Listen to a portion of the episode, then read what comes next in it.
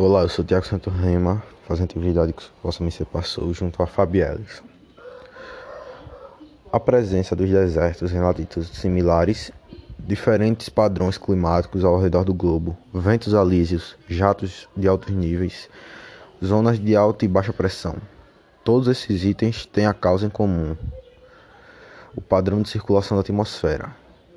Em cada hemisfério existem três células nos quais o ar circula por toda a profundidade da troposfera.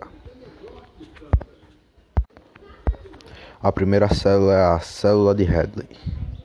São as maiores células, é a maior célula e se estende do Equador até 30 graus de latitude. Dentro das células de Hadley, os ventos alísios sopram em direção ao Equador em ambos os hemisférios ao se encontrarem, convergem e ascendem como uma linha de nuvens de tempestades que forma a zona de convergência intertropical.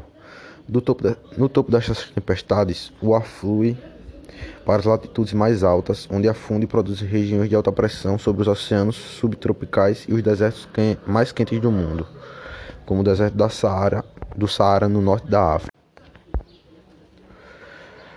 Célula de latitude média. Se localiza entre as latitudes 30 a 60 graus, tanto no norte quanto no sul. Também conhecida como células de ferro.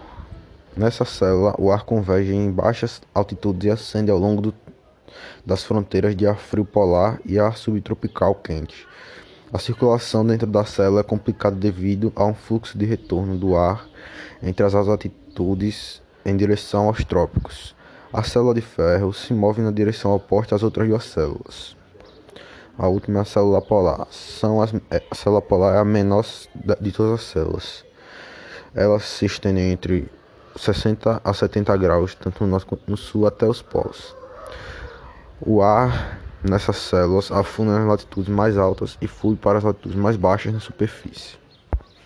É isso, muito obrigado aí, falou e fui.